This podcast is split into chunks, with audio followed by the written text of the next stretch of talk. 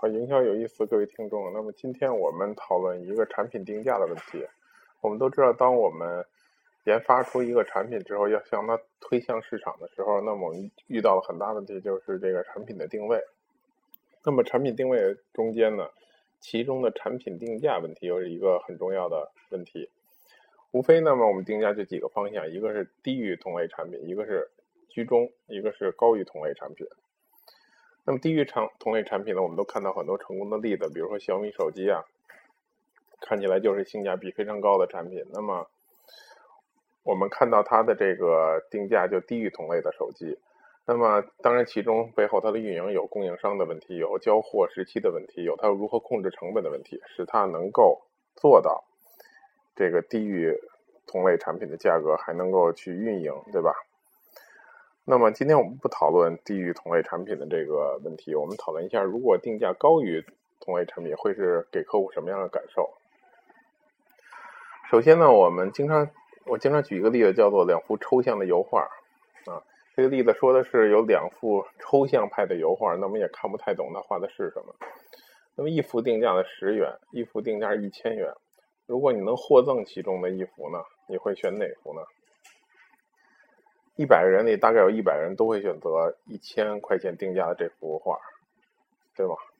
你也可以去试试你身边的这个同事啊、朋友，看看他会怎么选择。那为什么会这样呢？因为我们有一个应激性的机制，这个机制是我们认为价高的产品质量一定更高，也就是说它的价值更高。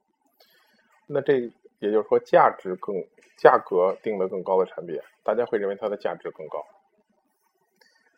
一分钱一分货嘛，所谓，为什么人们会这样去考虑问题呢？是因为我们在长期的生产经营活动当中，我们了解了叫看不见的手，对吗？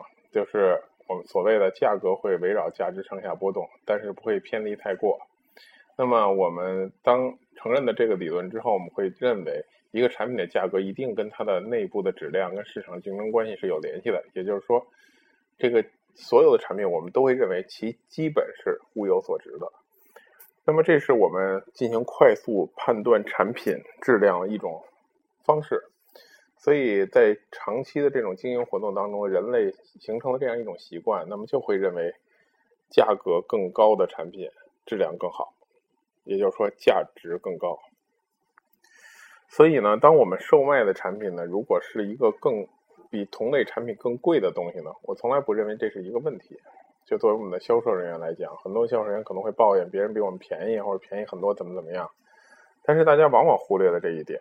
就当客户看到了同类产品当中的你的产品和别人的产品时候，看到你的价格看起来似乎一样的情况下，你居然比他比如高百分之十到二十，那么这个时候他会产生一个好奇心，想去了解为什么你的产品这么贵，对吗？其实这才是我们作为高价产品，或者甚至于可能你就是你的你的质量就比它真的要好，那么这么一个销售的机会就存在于这他的好奇心当中。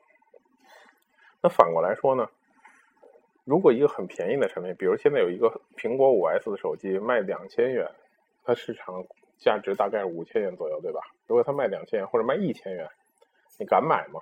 从一个陌生人手里当中，可能就不太敢。为什么是这样一种感觉呢？就是因为还是刚才我们说的这个原因，就是我们认为这个苹果五 S 值五千，其实我不一定去买，但是我认为它值五千。那么现在有人以两千元来去售卖，我们一定会怀疑这个产品的质量。所以当很多诈骗的人实行骗术的时候呢，他为了把这个五 S 能卖出去呢。那他一定要编很多理由的，比如说这是他偷的，好，比如说来源不不好，还有说有可能是甚至于比如说这是她男朋友分手了，然后她想把处理掉，烦这个人，赶紧把这处理掉，有很多种原因，但他一定要编出一个原因，让消费者能够接受一个更低的价价格来去买这个产品。大家想一想，其实做骗术的呢，也需要动很多脑筋的，即使他卖的产品是一个低价产品，对吧？当然，可能也不是一个一个真真实的产品了。那刚才我们只解释了一个问题，就是说我们会认为价值更高的东西，那价格更高的东西价值更高，对吗？但刚才在我们例子当中，我是把这幅画送给了你，并不是说让你来买。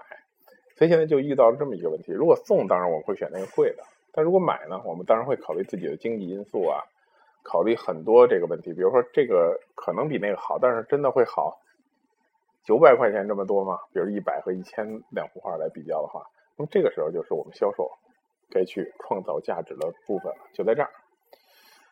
所以今天要讲的这个观点在于，当我们售卖一个比同类产品更贵的产品的时候。我们不要气馁，然后我们要去站到客户的角度去理解这个问题，去感受他的感受。就是他如果看到一个东西，两个东西差不太多，但另外一个比一个贵，那个贵的就是你那个，他会不会就扭头就走呢？他有什么销售机会蕴含在其中呢？还是说你就完全的放弃了，认为只要你的产品比别人贵百分之二十，永远卖不出去了，永远销量不好？